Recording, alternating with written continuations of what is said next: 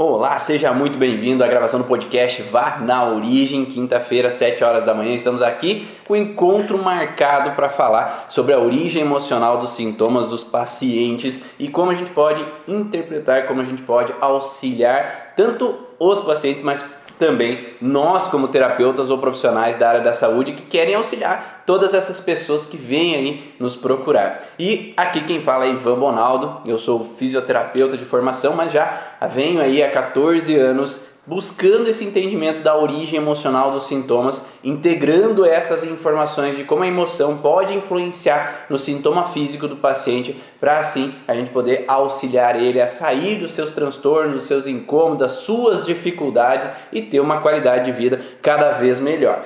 Hoje, em especial, vamos fazer uma coisinha um pouco diferente, né? Uma série nova de informações, que é uma série assim.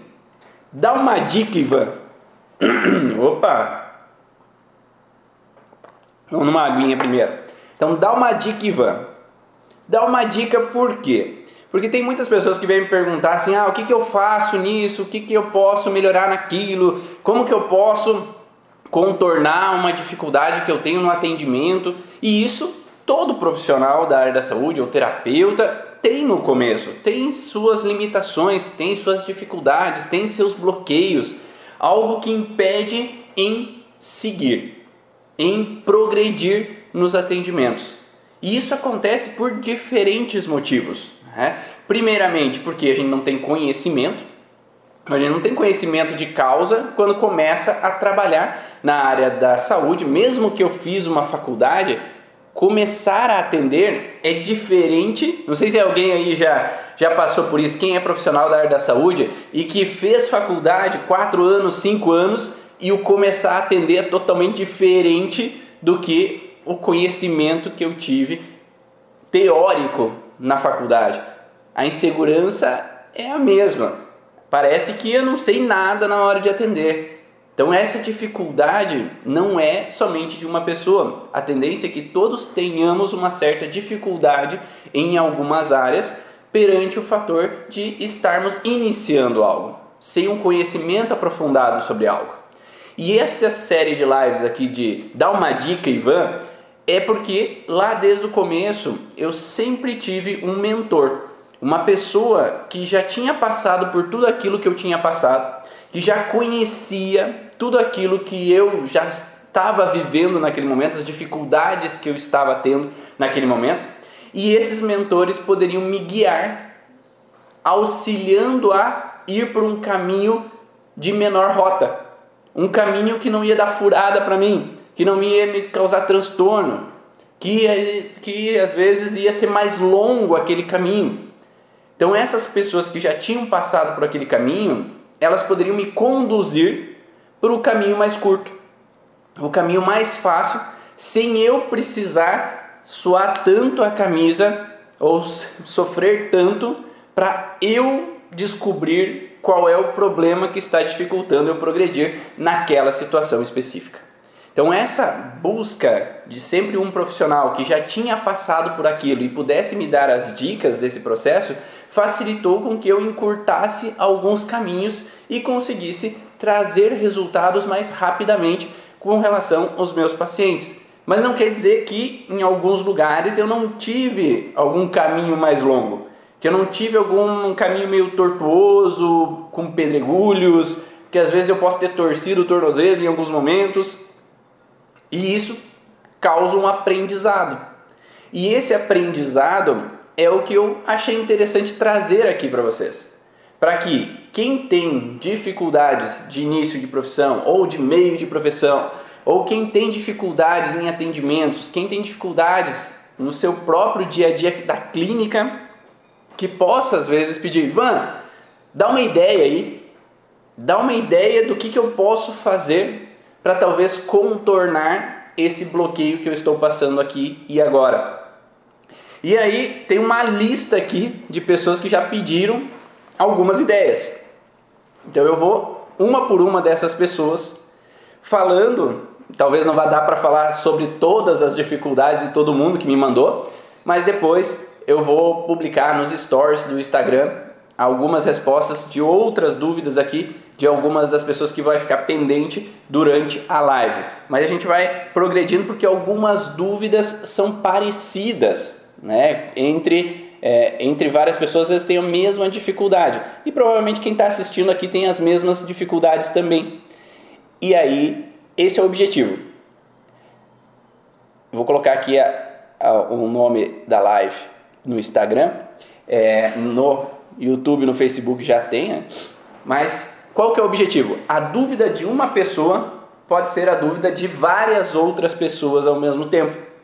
E talvez a dificuldade de uma pessoa, se eu dou uma dica para uma pessoa, eu posso ajudar mais pessoas ao mesmo tempo. É diferente de às vezes eu falar um a um, né? Eu falar um a um significa assim, a pessoa veio lá no meu direct e quer tirar uma dúvida comigo. E isso não é tão interessante, porque a mesma dúvida dessa pessoa, às vezes mais 10 pessoas podem vir com a mesma dúvida.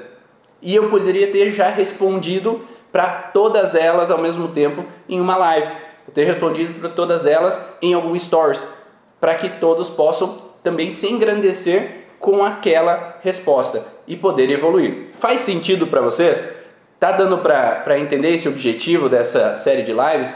Que as dúvidas de um pode ser a dúvida de outro.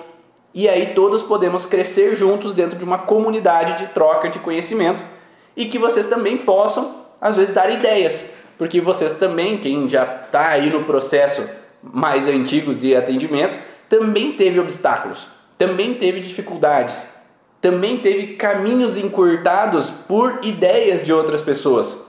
E também talvez possam dar as dicas aqui no Instagram, no Facebook, no YouTube, falando de como podem auxiliar essa outra pessoa que traz essa dúvida para cá. Então, o tema da live é dar uma ideia, Ivan.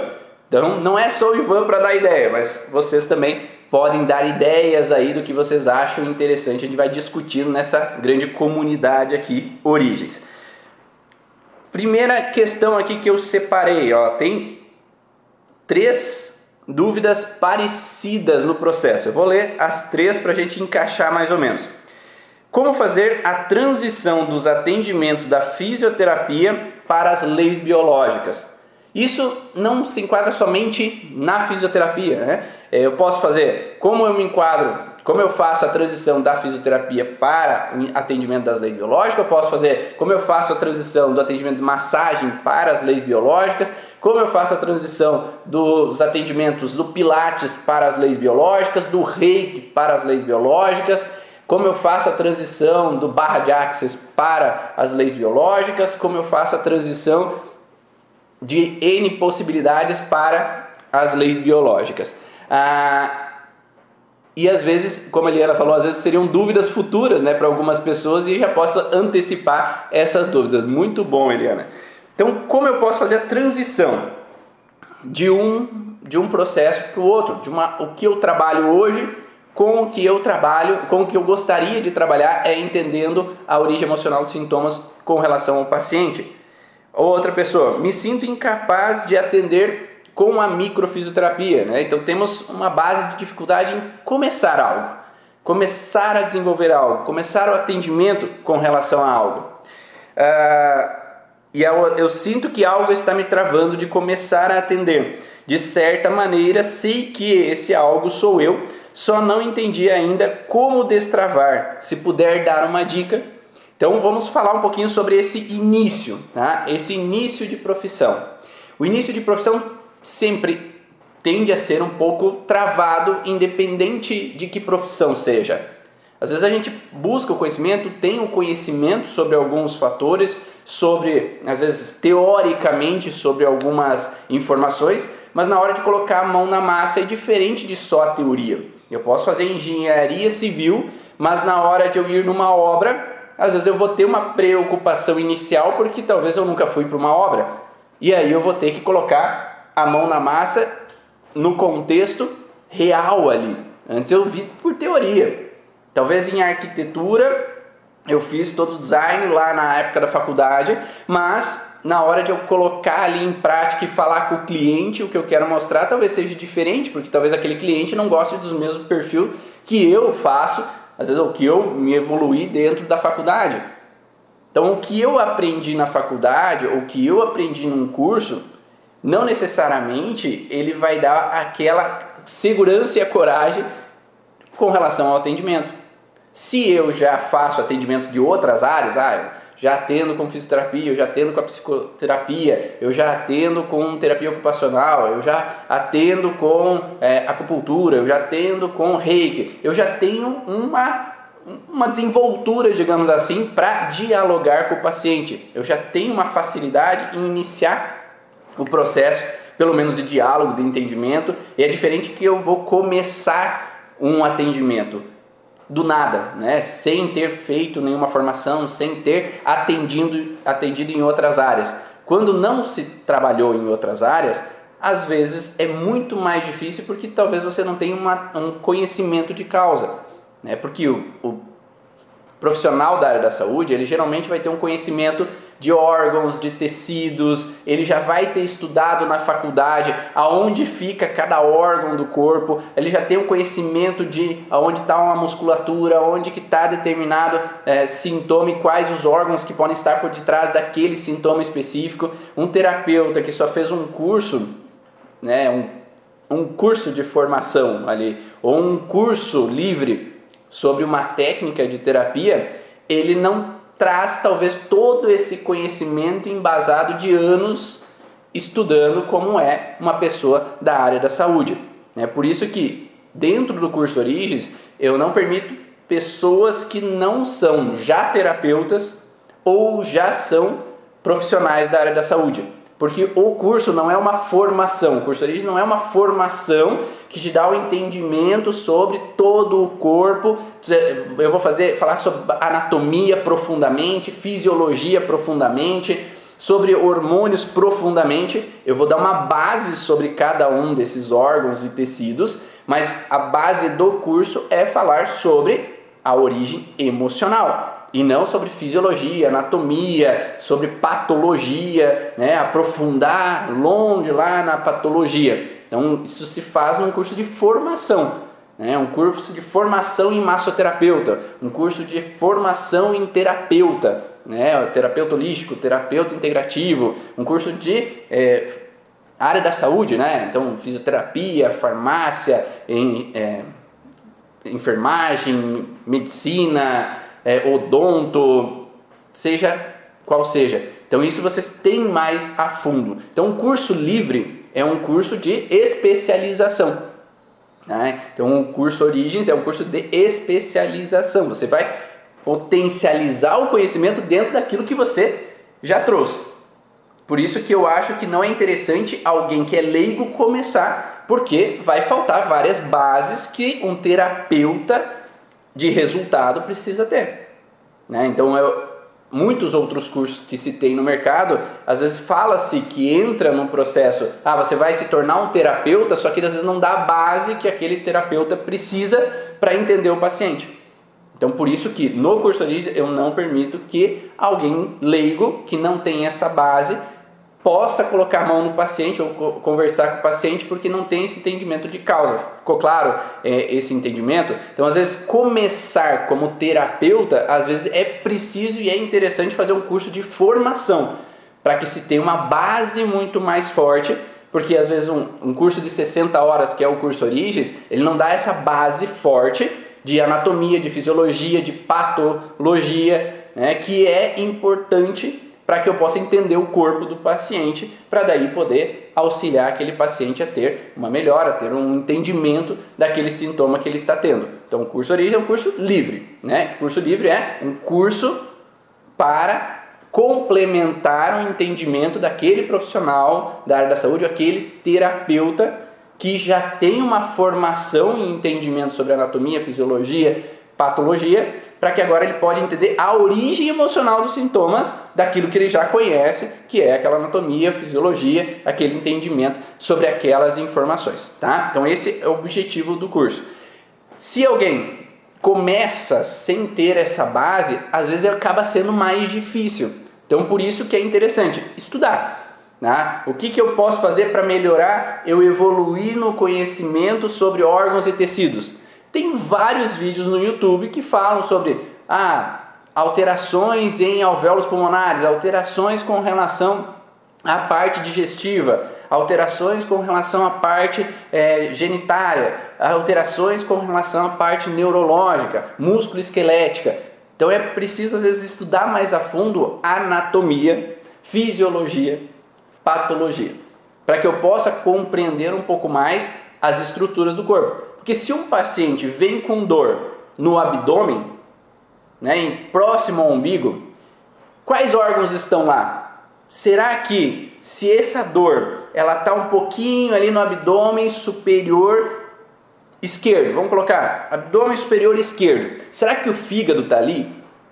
Será que o pâncreas está ali? Será que o baço que está ali nesse abdômen superior esquerdo? Que órgão que está lá para que eu possa ajudar esse paciente? Se eu não tenho conhecimento de causa, como é que eu vou atender esse paciente. Se eu não conheço sobre anatomia, como é que eu vou atender esse paciente? Então, às vezes é preciso ter esse conhecimento e o pesquisar e estudar auxilia esse processo.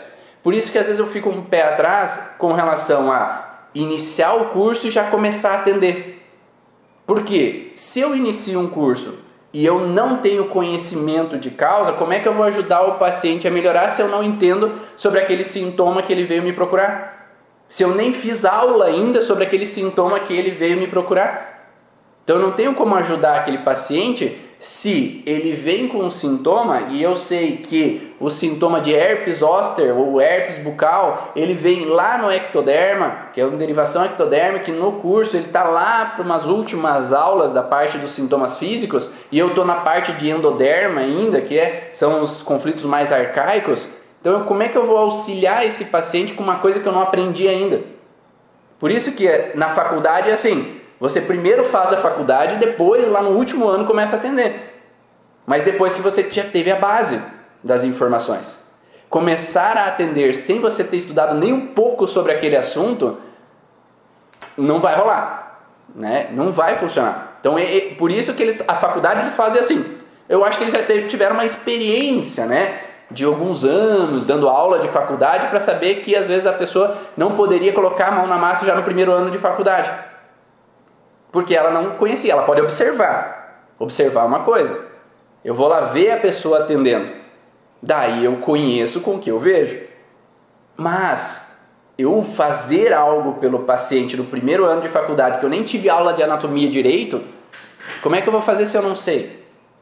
Eu não sei como atender, eu não sei como falar com ele, eu não sei como auxiliar aquele paciente da melhor maneira. Então, por isso que o curso ele tem um processo de começo, meio e fim, geralmente, né? Então, o curso tem uma formação na faculdade ou um curso ele tem um começo, meio e fim. Para que eu consiga entender esse começo, meio e fim, eu preciso fazer o curso, tomar consciência daquelas informações, para então colocar é, esse atendimento em prática. Mas se eu não estudei, eu não tive esse conhecimento. Depois que eu tenho esse conhecimento, né, eu peguei a informação, eu estudei, eu li, eu escrevi. E não é aquele processo assim, né, que hoje em dia coloque em, é, em duas vezes ali o áudio do professor, em duas vezes ali o vídeo do professor, e eu estou ouvindo enquanto estou lavando louça, estou ouvindo enquanto estou fazendo alguma coisa, e eu nem estou ali prestando atenção, escrevendo, lendo e relendo aquilo que eu escrevi como principais informações, para que daí eu tenha aquelas informações quando eu preciso. Ah, então eu tenho que às vezes estar focado. E se eu não estou focado, às vezes eu disperso e aquele conhecimento ele vai por água abaixo. Então ele passou em duas vezes ali, a aceleração em duas vezes da aula, mas eu não consegui nem entender direito o que, que falou e aí eu tenho que ficar vendo e revendo várias vezes para que possa se pegar essa informação. E eu sempre falei que eu fiz sete formações com relação às leis biológicas e cada vez que eu faço a formação é um conhecimento novo, é um insight novo. E é porque aulas diferentes não necessariamente tem aulas diferentes.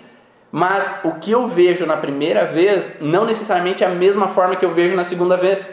Porque da primeira vez eu tô cru naquela informação. Eu não sei nada, então eu pego algumas informações. Na segunda vez que eu já tenho um pouco de experiência, já tenho um pouco de prática, eu pego de uma outra forma aquela informação. Talvez alguma coisa que me passou despercebida da primeira vez eu pego de uma maneira melhor. E quando eu tenho experiência já no atendimento, eu vou pegar aquela informação de uma maneira melhor ainda. Então, uma coisa que eu nunca tinha pensado, o insight dessa aula com aquela outra aula, agora eu começo a ter, porque agora eu não estou focado só nessa aula. Agora eu tenho conhecimento de várias aulas e agora as sinapses estão indo para um lado e para o outro, conectando informação de um lado do outro do curso, para que agora eu possa integrar essa informação. Então, às vezes, nem sempre com uma, uma vez que a gente assista a aula, a gente já consiga identificar tudo, entender tudo, é, e estamos sempre nesse processo de evolução, como a Ariane coloca.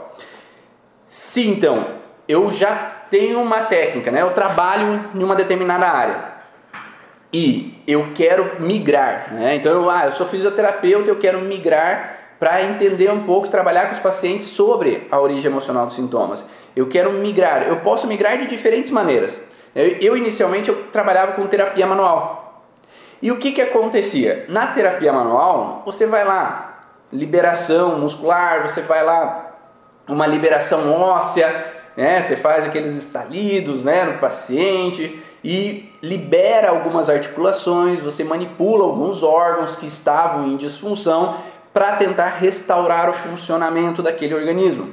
Só que às vezes o sintoma vem e volta. E enquanto eu estava com o paciente trabalhando esse processo, não me impedia de que naqueles 30 minutos, em uma hora, eu estivesse conversando com ele. No Pilates, na, na fisioterapia convencional, ou num trabalho, às vezes de reiki, num trabalho de outras técnicas, também não impede que, enquanto eu estou fazendo aquilo que eu estou fazendo, eu esteja dialogando sobre o sentido biológico daquele órgão estar em disfunção. Porque eu posso falar para o paciente: ó, oh, eu estou estudando umas coisas novas e será que eu posso, às vezes, conversar contigo sobre essas coisas novas que eu estou estudando? Para eu ver se elas têm coerência para ver se elas fazem sentido sobre essas alterações que você está, está sentindo. Então eu explico um pouco, ah, porque é, tem sido estudado que muitas vezes a emoção ela pode causar sintomas físicos. E eu queria ver contigo se esse sintoma de dor no quadril, se esse sintoma de dor no ombro, se essa situação que você está vivendo, ela não possa estar vindo de algum contexto emocional. É uma, uma possibilidade, uma hipótese porque talvez esse sintoma a gente já está trabalhando bastante tempo e ele vai e volta. Será que tem alguma coisa a mais? O que, que tu acha? O paciente, ele, geralmente, se ele está ali contigo é porque ele confia em você. Então, geralmente, ele vai se mostrar aberto, porque vocês vão estar ali durante um tempo.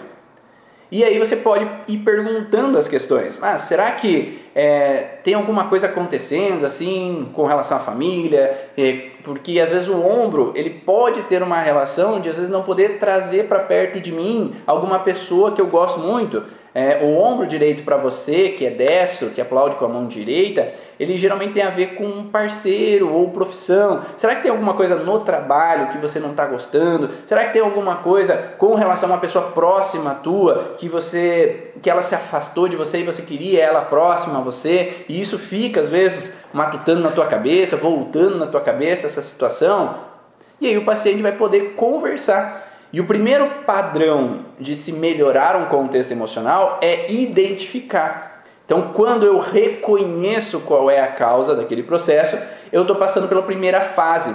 E algumas pessoas, só de reconhecerem, elas já tomam consciência que aquilo faz parte da, da alteração delas e isso já permite elas melhorarem daquele sintoma. Porque agora elas podem tomar uma ação para, ou, ah tá, então agora entendi que eu não preciso ficar dando bola para isso, ou eu entendi que eu tenho que voltar a conversar com aquela pessoa para que eu possa resolver aquela situação que está pendente.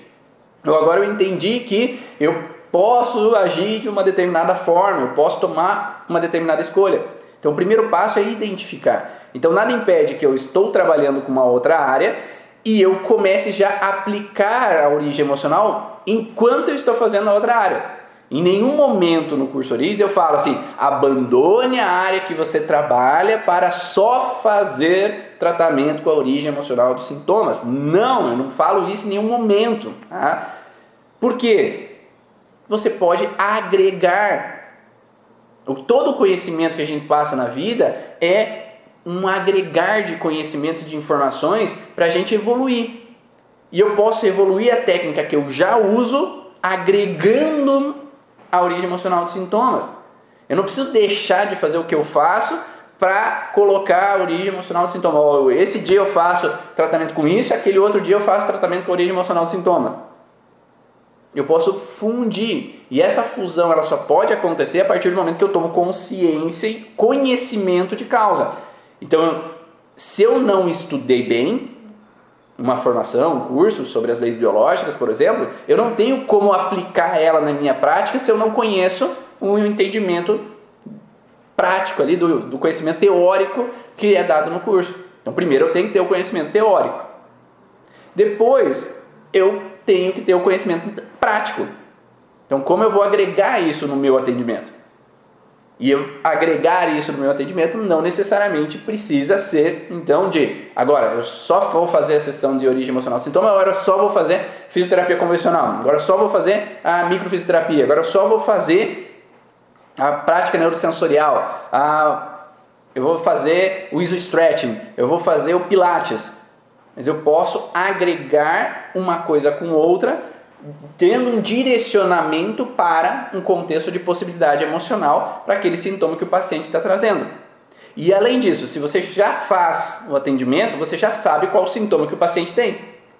Então, se eu já sei o sintoma que o paciente tem, eu posso ir lá pesquisar um dia antes do paciente chegar qual é a origem daquele tipo de sintoma. E aí eu não vou ficar falando muitas possibilidades sobre aquele sintoma que o paciente está trazendo. Eu tenho algumas opções de possibilidades que foi me dada no curso que me ajudam a entender aquele sintoma específico do paciente. Então eu já tenho conhecimento de causa a hora que eu vou conversar com o paciente. Eu não vou ficar falando de várias possibilidades de estresse que ele possa estar tá vivendo. Não, eu vou direcionar aquele estresse específico relacionado ao ombro dele, ou à coluna dele, ou à dor de cabeça dele. Ah, ficou claro eh, essas informações? E se eu nunca atendi o paciente, nada me impede de mandar WhatsApp. Qual é o sintoma que você vai buscar dentro do atendimento? Porque hoje em dia estão marcando muito pelo WhatsApp, né? Ou ligou, o paciente ligou, ah, eu queria marcar uma sessão. Ah, tá. Qual o sintoma que você gostaria de trabalhar? Ah, eu tenho esse, esse, aquele sintoma. Eu anoto, pesquiso antes de atender o paciente, porque daí eu já tenho ali na apostila do curso, eu já tenho conhecimento ali das aulas do curso, eu posso assistir ou rever a aula, eu posso ter a apostila, as anotações que eu fiz e ver qual é as informações interessantes com relação àquela informação para daí, no dia que o paciente chega, eu já tenho as anotações. Eu já sei no que eu tenho que conversar com ele. Qual é a base que eu devo seguir para o atendimento. Isso me dá mais segurança. Mas chegar às vezes no escuro na hora do atendimento, às vezes dá mais insegurança, não dá? Então, se eu tenho a possibilidade de pesquisar antes do paciente chegar, principalmente se eu já fiz o curso, eu já tenho todas as bases, já fiz todo o resuminho meu ali no caderno, resuminho na apostila, eu já sei cada um dos órgãos e o paciente me ligou e falou tal sintoma, eu já tenho anotado ali, eu já passei por aquela informação. Então é mais fácil eu seguir aquele ponto a ponto. Tá? Então, bases, né? Então, que eu falei, quando as pessoas não têm formação, agora, quando a pessoa tem uma formação e quer adaptar o processo, e da mesma forma na psicoterapia. Na psicoterapia eu já estou conversando com o paciente sobre determinadas alterações e ele me reclama de determinado sintoma, então eu já tenho uma base de estudos sobre a origem emocional, eu posso direcionar durante a psicoterapia uma conversa sobre as possibilidades perante aquele sintoma. Sobre as possibilidades perante ah, como é que está? Eu não vou falar, ah, é isso a causa do teu sintoma. Não, eu vou perguntar. Na terapia a gente não impõe uma verdade, a gente pergunta se aquela situação, se há alguma situação sendo vivida em determinados pontos que estão vinculados àquele ombro, àquela, àquela dor abdominal, aquele sintoma específico do paciente. Porque o paciente é o único que sabe a verdade com relação àquele sintoma. E claro que no curso eu falo dos sintomas que estão no estresse ou sintomas pós-estresse, que tem uma diferenciação nesse contexto. E aí a pergunta vai mudar um pouquinho quando o sintoma é de fase de estresse ou o sintoma é fase de pós-estresse, né? para que a gente possa entender o que o paciente está vivendo. Só que, além disso, ah, se mesmo assim eu tenho ainda dificuldade, porque é, o paciente chega, é, o paciente chega para eu atender e eu me sinto travado para atender. Então, o que, que pode estar tá trazendo essa trava para eu atender? Primeiro, temos uma questão que é, às vezes, dificuldade em começar. Algumas pessoas têm dificuldade em iniciar coisas, iniciar projetos, iniciar cursos, iniciar. Ah, agora eu vou começar a dirigir carro, mas eu, eu enrolo para iniciar. Então é como se iniciar é perigoso. De alguma forma, se você vê um padrão na tua vida que sempre iniciar foi um problema, iniciar a faculdade foi difícil, iniciar um curso foi difícil, iniciar uma mudança de cidade foi difícil, sempre dar o primeiro passo é difícil, há algo no transgeracional ou na tua vida que diz que começar é difícil e não precisa ter. E aí, nesse caso, é uma crença do terapeuta. Essa crença do terapeuta que iniciar é difícil, ela pode estar vindo de uma situação onde talvez o início da gestação foi problemático. Porque é o início problemático. A gestação é como se fosse o primeiro projeto de vida. E o primeiro projeto de vida a gente traduz em todos os outros projetos da nossa vida. Então, se iniciar foi difícil, uma das hipóteses é olhar para será que o começo da gestação foi difícil? Se teve, a mãe teve muitos sintomas, se teve riscos, se é, não queria aquela gravidez, se foi julgada, se foi criticada, se foi expulsa de casa, se N possibilidades. Seja da mãe de você que é terapeuta e tem dificuldade para iniciar, você que é profissional da saúde e tem dificuldade de iniciar, seja no transgeracional alguém que veio de um processo que iniciar foi difícil. E aí eu não começo as coisas. Eu tenho que ser empurrado para começar as coisas. Tu vai fazer faculdade? Ah, eu não sei, eu não sei. Tá bom, tu vai fazer de educação física. Vai! Tá? Então as pessoas me forçam aí. As pessoas, tu vai fazer o curso? Ah, não sei, não sei. Tá, não, tu vai sim, vai. As pessoas têm que me empurrar para fazer as formações dos cursos. Então eu tenho que olhar nas minhas crenças limitantes o que é que veio como um trauma que levou à necessidade de uma crença limitante que começar é perigoso. Porque em algum momento começar foi perigoso. E aí eu não posso iniciar os afazeres. Então eu tenho que modificar a percepção. E aí como que a gente modifica essa percepção? Buscando um profissional que me auxilie a entender esse começo. Nem sempre a gente consegue sozinho. Quem consegue sozinho quem já está muito evoluído no processo terapêutico. E mesmo assim, nem sempre. Né? Com uma meditação você vai conseguir sozinho. Nem sempre com um processo meditativo, com, de auto-hipnose, você vai conseguir sozinho. Às vezes é preciso de alguém que te guie para o processo de modificar essa crença limitante. E aí a pessoa vai te guiar para esse processo inicial, que seja na gestação, seja no transgeracional, porque para alguma pessoa iniciar a vida no Brasil pode ter sido difícil. Então esse início pode ser complicado. E o início não precisa ser complicado. Ele pode ser mais leve. Mas se eu tenho histórico transgeracional ou meu de que iniciar é problema, eu vou ter uma limitação. E aí eu preciso buscar um terapeuta que me ajude a entender da onde vem esse processo para modificar essa percepção. Ah, ó, eu tenho essa crença, não consigo iniciar meus projetos, deixo tudo para depois. Minha mãe acredita ter passado por muitos julgamentos na gravidez, pois houve um relacionamento extraconjugal. Então faz sentido sim. Obrigado pela, pela, pelo teu exemplo. Então sim, quando a gente tem esse bloqueio inicial, às vezes pode ter um bloqueio de iniciar outros projetos. Agora, iniciou a gestação muito bem. Foi tranquilo o começo. Mas no meio da gestação teve um risco de vida, no meio da gestação teve problemas relacionais, no meio da, da gestação teve bagunça. Às vezes eu posso ter dificuldade em do meio para frente. Eu até inicio bem, mas quando eu estou indo eu travo. Quando eu estou indo bagunça tudo. No meio do curso eu não consegui mais assistir aula. Talvez tenha alguma coisa no meio. Ah, agora tenho dificuldade em terminar as coisas. Eu até começo, eu vou bem, mas lá no final, ah, terminar a faculdade foi difícil, terminar um curso está difícil. terminar o atendimento está difícil. E aí eu vou olhar o que, que às vezes o final da gestação é uma hipótese, tá? Não leve todos os pacientes com a mesma possibilidade. É uma das hipóteses. O terminar pode ter sido difícil da gestação, porque o parto foi problemático, o parto gerou um risco de vida, o parto teve uma situação desagradável, o final da gestação o marido morreu, o final da gestação aconteceu um transtorno. E aí eu posso ter dificuldade em finalizar as questões. Eu nasci com o cordão enrolado no pescoço. Isso não é um problema, Laurene. Vários artigos científicos mostram que cordão umbilical no pescoço não é o problema. Existe talvez uma outra coisa aí por trás. Mas às vezes a justificativa que se dá, a justificativa médica que se dá é o cordão umbilical. Mas às vezes pode ter outras coisas acontecendo naquele mesmo momento que justificariam mais do que o cordão umbilical tá? e só passando por um atendimento para saber talvez o que, que poderia ter acontecido. Ah, ah, eu paro no meio porque minha mãe teve um tumor cerebral seis meses de gestação. Sim. Então ressignificar essa informação com outra pessoa me guiando naquele processo para entendimento ajuda a fluir.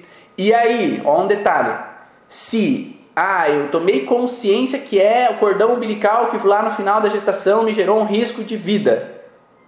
Só que eu tomei consciência, eu ressignifiquei isso e o sintoma continua acontecendo, eu ainda não consigo finalizar as coisas, é porque não é essa consciência, porque não é essa a verdade. Talvez tenha uma outra verdade que eu não olhei, outra verdade que não está expressa. Tá? E se vocês forem ver, existem várias crianças que nascem e lá no YouTube tem vários vídeos de partos de crianças com o cordão umbilical enrolado no pescoço e não tem problema em parto humanizado. Mas às vezes o parto é forçada a barriga da mãe, ou forceps, ou às vezes é, é pressionado e há ah, uma violência obstétrica na hora do parto, que há às vezes uma situação onde a mulher se sente insegura na hora do parto ou a mulher viveu uma situação anterior de um aborto ou de um parto que a criança veio a, veio a falecer logo que nasceu. Então a mulher ela não ela não libera a criança inconscientemente, não porque ela não quer ter o parto, mas eu estar com a criança dentro de mim, eu estou protegendo ela. E aí a dilatação não é eficiente quanto deveria, porque eu não quero soltar meu filho, porque no mundo ele, o mundo é perigoso pode acontecer algo. E aí pode ter algumas travas nesse sentido. Então essa, esse contexto pode bloquear, tá? Mas se eu não tenho a consciência de qual é o contexto real, eu deduzo uma informação e ela não está melhorando, significa que não é essa informação. Tem muitos pacientes que vêm aqui e falam: "Ah, eu fui em tal terapeuta e tal terapeuta falou que ah, essa foi a causa do meu sintoma". Ah, beleza. E melhorou? Hum, não, não melhorou, por isso que eu estou aqui. Então não é essa a causa. Então talvez não estamos na origem real do problema. Então, se eu falo para o paciente, ah, a tua retenção de líquido tem a ver com o contexto de abandono, e eu atendo ele e trabalho um abandono dele, mas ele continua com retenção de líquido, significa que eu não achei todos os abandonos dele. Ou eu não achei, não era isso o contexto, não era abandono o contexto, talvez tenha um outro contexto. Por isso que dentro do curso de eu dou várias opções de possibilidades para cada um dos sintomas. Porque às vezes pode ser um, pode não ser aquele, aquela questão, aquela origem específica. Uh, eu geralmente paro no seis, sexto mês, eu quis nascer, mas minha mãe não lembra o motivo, ela teve que tomar injeção para me segurar. Algum probleminha aconteceu, talvez. A criança não necessariamente quer nascer por acaso. Geralmente está acontecendo alguma situação que faz com que ela inicie o trabalho de parto. Talvez por uma simpaticotonia intensa ali que está sendo vivida naquele momento, seja por uma síndrome de aniversário, que é uma repetição de algum padrão na história familiar, ou às vezes um histórico familiar de que ter o parto na hora do parto, aos nove meses, é perigo de vida para a mãe. Então, inconscientemente, a avó que viveu essa situação, por exemplo, de um parto com perigo de vida, vai passar para sua filha que parto é perigo de vida. Então não pode esperar até os nove meses. Às vezes é melhor nascer antes para não viver o parto como um perigo de vida. E aí pode ter uma necessidade de nascer antes.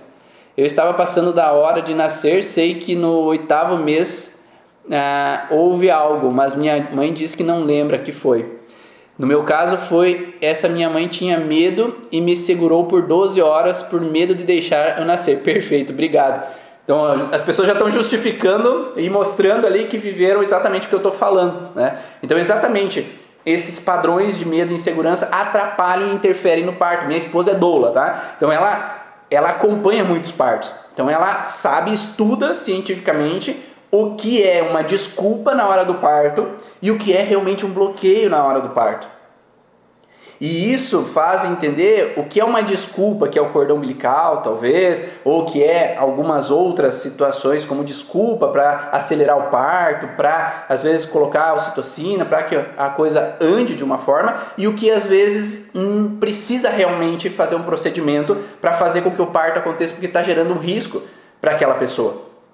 E às vezes ela tem que usar métodos, e no último parto, eh, elas até chamaram a psicóloga para vir ajudar a paciente porque ela bloqueou.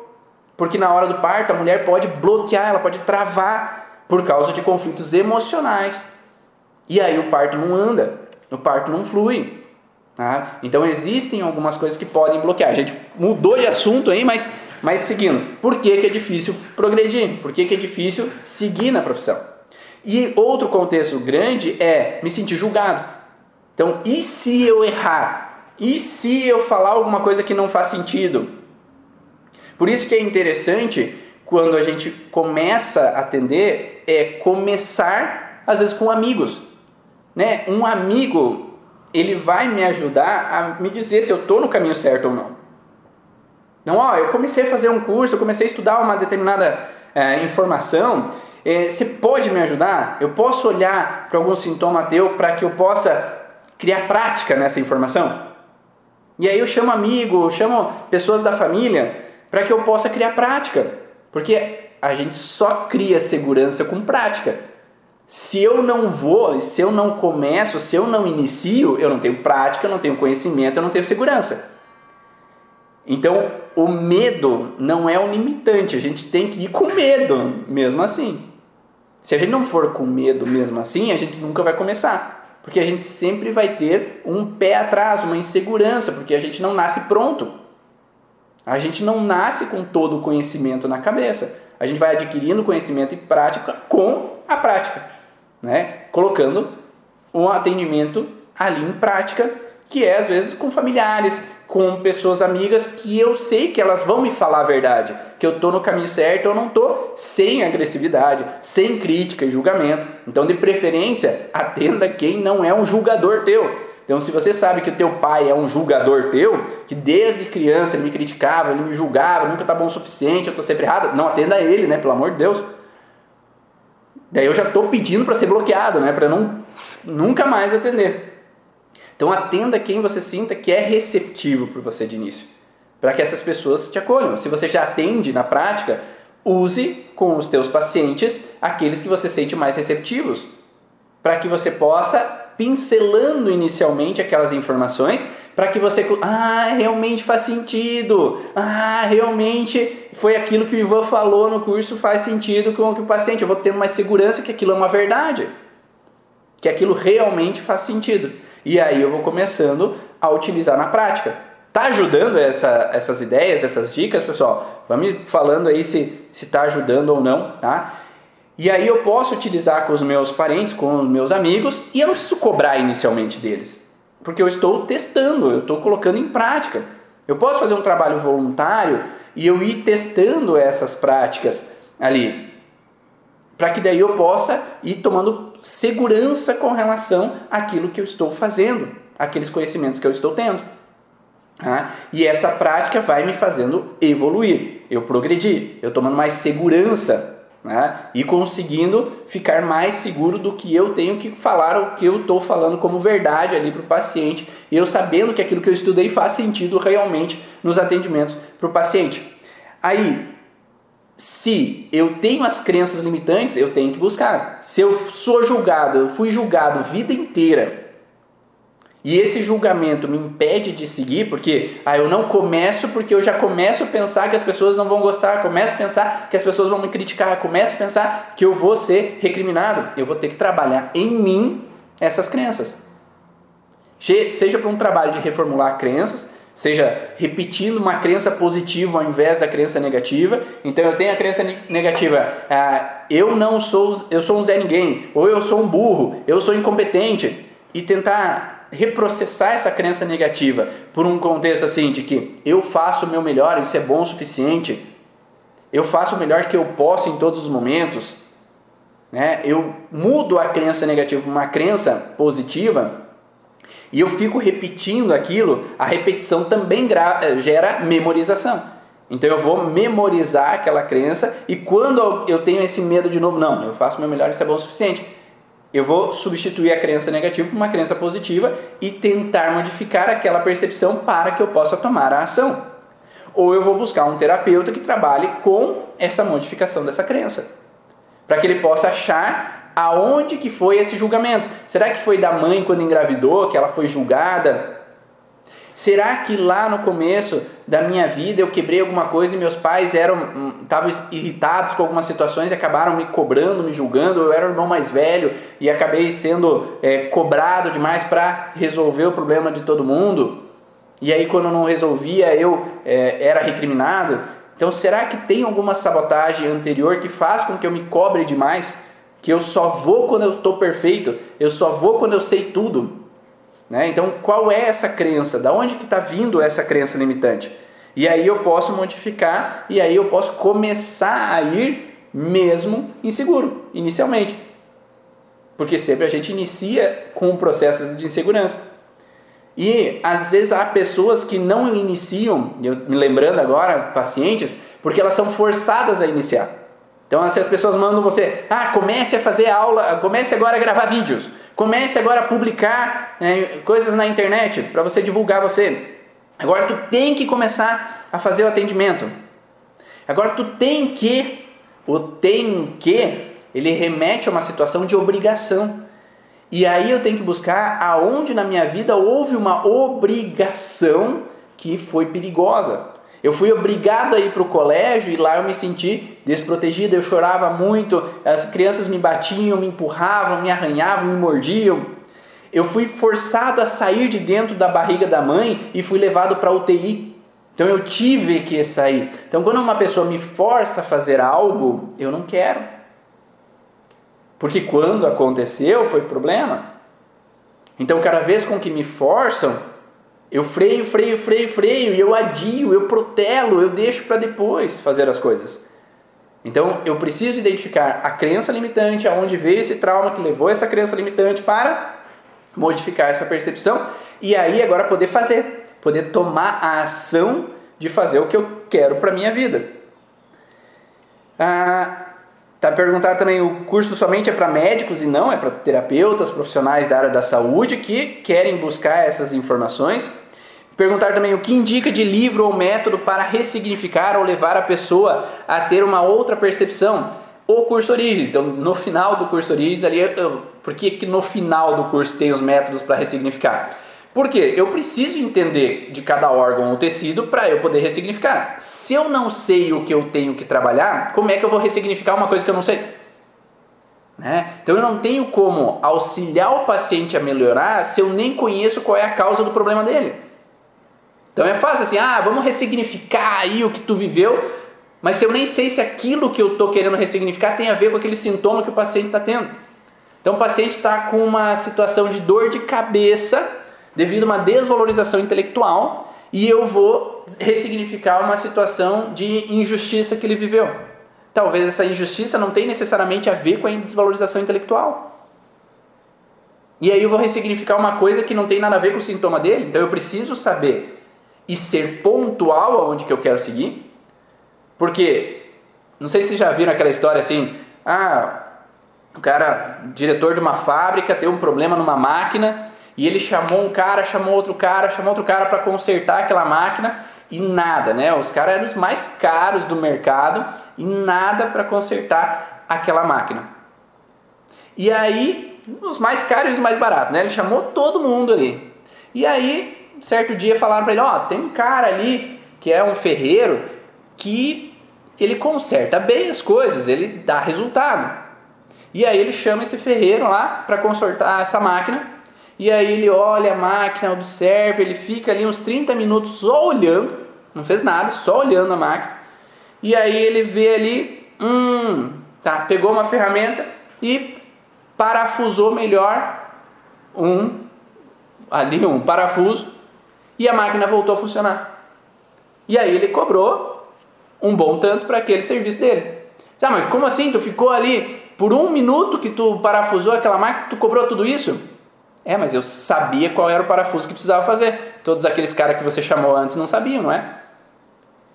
Então é o mesmo processo. Se você quer ser um profissional de respeito e um profissional de eficiência, você tem que ter conhecimento de causa de qual é a origem de cada sintoma. Porque se eu não conheço qual é a origem, você vai ficar enrolando o paciente uma sessão, duas sessões, três sessões, quatro sessões, ressignificando coisas que ele não precisa ressignificar. Talvez ressignificando coisas que ele, talvez ele já ressignificou.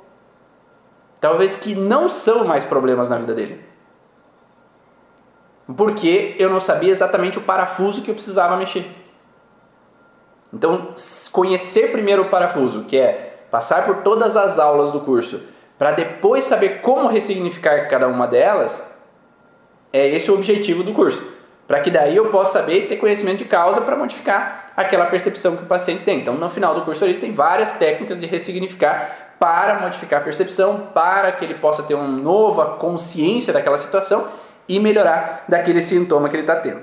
A outra pessoa falou: Ah, eu tenho dificuldade em cobrar. Para mim, isso tem sido um enorme problema. Me travou terrivelmente o cobrar. E não é só para uma pessoa, né? Tem várias pessoas que têm essa dificuldade em cobrar, dar um valor pela sua sessão.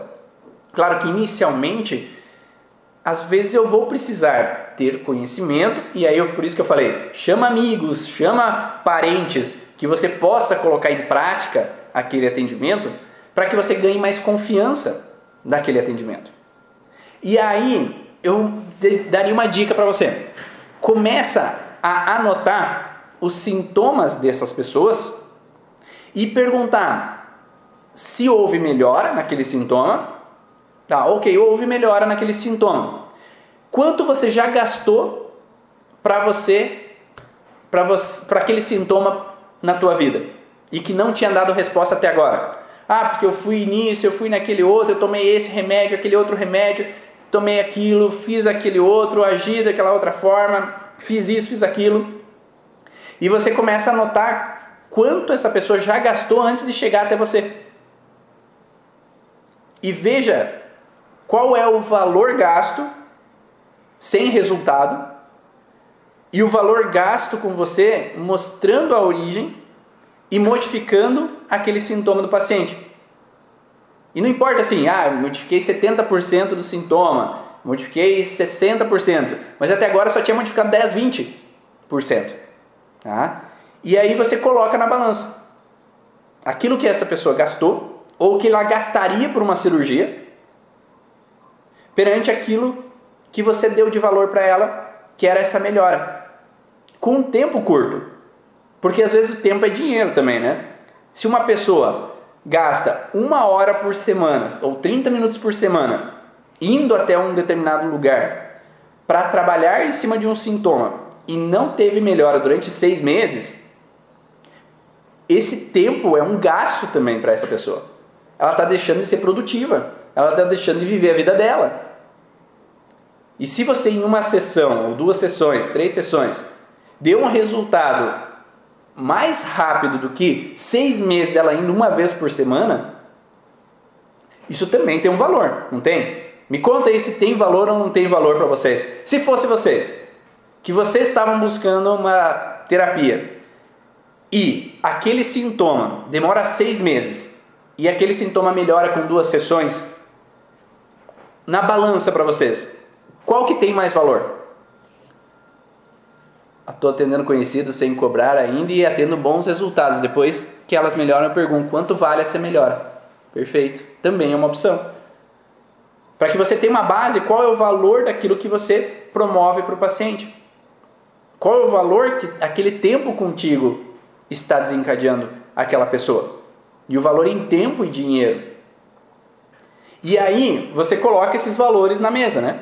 Então essa pessoa gastou tanto, aquela pessoa gastou tanto, aquela outra pessoa gastou tanto. Então eu tenho mais ou menos essa base de valores. E além disso, eu tenho o valor de mercado. Eu posso ligar, ó, é, para a clínica do concorrente. Ah, quanto que está custando tal atendimento? Ah, quanto está custando tal atendimento? Quanto está custando tal atendimento? E aí eu tenho uma base também regional, né? De quanto na minha região aquele, aquele tipo de atendimento está custando. Quanto vale aquele atendimento? Tá? Para que daí eu também tenha uma base de valores regionais. E aí eu coloco uma média. Não coloco uma média no papel. Ah, então eu acho que tem esse, esse valor e aquele valor e aquele valor. Qual que eu me sinto mais à vontade? Porque eu também tenho que me sentir à vontade com aquele valor. E primeiro, eu também tenho crenças limitantes. Então, talvez eu tenha que modificar minhas crenças limitantes. E quando eu modifico as minhas crenças limitantes, eu tenho um valor melhor de mim. Eu posso, às vezes, sentir que eu, eu mereço mais do que zero reais. Eu mereço mais do que 10 reais. Eu mereço mais do que 20 reais. Então, eu preciso também olhar para minhas crenças. E aí colocar no papel essas crenças. É, que os pais falavam que dinheiro não nasce árvore, que dinheiro tem que ser suado, e agora eu fico no ar-condicionado, numa sala de consultório, e isso daí não vale nada, porque eu não estou suando. Ou que é mais fácil um rico entrar no, é, um, é mais fácil um rico passar por uma fechadura do que um. Perdi agora até a frase, né? Eu acho que eu modifiquei tanto essa frase dentro de mim que, que eu perdi. Um camelo passar por uma fechadura do que um rico entrar no reino do céu. Né? Então é rico não pode ir para o céu. Rico é snob. Então eu posso trabalhar essas crenças mudando esse valor. Né? Trabalhando esse valor que tem dentro de mim. E aí eu posso fazer também o contexto assim, de colocar esses valores num papel e colocar a mão em cima desse papel. Isso me angustia aquele valor ou eu me sinto bem com aquele valor? É o sentir. A Paula falou que geralmente os pacientes falam que vale muito mais a sessão. E é esse sentir de valor. O que para você está tranquilo. Porque de nada adianta você chegar no paciente e falar assim, é, custa, custa 200 reais falar para baixo, você está mostrando para o paciente que você não está seguro com aquele valor. Então, você tem que estar tá seguro com aquele valor. Não, custa tanto. Né? Então, seguro com aquele valor na hora de cobrar também no paciente. E aí você coloca esses papéis com um valor e coloca a mão em cima do papel. Você se sente se, confiante? Você se sente bem? Está angustiado com aquele valor? Tô. Vou colocar a mão no outro papel. Tô sentindo angustiado? Não, tá leve tá leve esse valor. Vou colocar a mão no outro. Nossa senhora, que angústia. Pensar naquele valor me angustia. E aí você sente o que te faz bem. Qual é o valor que está tranquilo para você? E talvez por hoje esse valor tá bom. Talvez daqui seis meses esse valor já não esteja bom para você. E aí eu posso refazer esse processo. Porque eu vejo que os pacientes estão falando que vale muito mais, que os pacientes estão falando que vale muito mais, que os pacientes agradecem muito porque deu um ótimo resultado, eles passaram 10 anos procurando melhor e agora conseguiram melhor. E aí tu pode começar a subir o teu valor. A partir do momento que você se sente mais seguro. Né? Então não é porque você começou que você tem que começar com um valor alto. Você começa com o valor que você se sente à vontade. Porque se você não se sente à vontade, a coisa não vai andar. A coisa não vai fluir. Então você tem que se sentir tranquilo com aquele valor empregado, tá bom? Eu respondi umas quatro perguntas aqui, tá? e o objetivo que dentro dessa série vai ser de responder umas três perguntas com ideias de como você pode fluir nos atendimentos e ficar algumas outras perguntas que eu vou responder nos stories durante essa semana. Tá? Para que a gente possa, às vezes, contribuir com essas outras pessoas que estão com essas outras dificuldades e progredir. Mas haverá outros momentos, outras lives, e nas outras lives eu vou querer que vocês participem ao vivo aqui também, para eu poder dar uma dica, mas poder dar uma dica olhando o olho no olho, para que daí eu possa ter mais clareza da dúvida que a pessoa tem, para eu fazer as perguntas que eu preciso ter para que você possa melhorar e ser mais direto ao ponto. Tá? Então eu vou pedir para quem tiver próximas dúvidas, ideias, querem ideias minhas, querem uma mentoria aqui é, em grupo, que possam estar ao vivo comigo na live aqui, para que eu, a gente possa trocar ideias e que eu quero ajudar vocês também a progredir na profissão e a tua dúvida pode ser a mesma de outras pessoas. Espero que vocês tenham gostado dessas informações, dessas ideias aí, essas dicas para quem está começando. Claro que essas dicas são mais para quem está começando, mas futuramente a gente vai colocar mais ideias para quem está já no meio da profissão, quem já está trabalhando mais aprofundado nesse conhecimento, para que possa progredir, possa fluir, possa dar resultados e possa estar também realizado profissionalmente. Se você gostou, se fez sentido para você, faz um print da tela, faz um print, publica nos stories do Facebook, do Instagram, para que eu possa saber que tá te ajudando, que fluiu, que te deu um insight que vai te ajudar, porque são esses prints ali, ou esses mandar assim de mensagem para mim, nossa, foi muito legal a live no direct, que eu consigo saber que eu estou no caminho certo. Então, vai lá, um print. E eu vejo vocês em outra live, ou para quem quiser, esse é o podcast Vá na Origem e ele está lá no Spotify. Então, para quem quiser baixar ou ouvir essas informações sobre a origem emocional dos sintomas, é só chegar lá no Spotify Ivan Bonaldo Vá na Origens que você consegue adquirir mais e mais conhecimento sobre a origem emocional dos sintomas. Um grande abraço e eu te vejo na próxima. Tchau!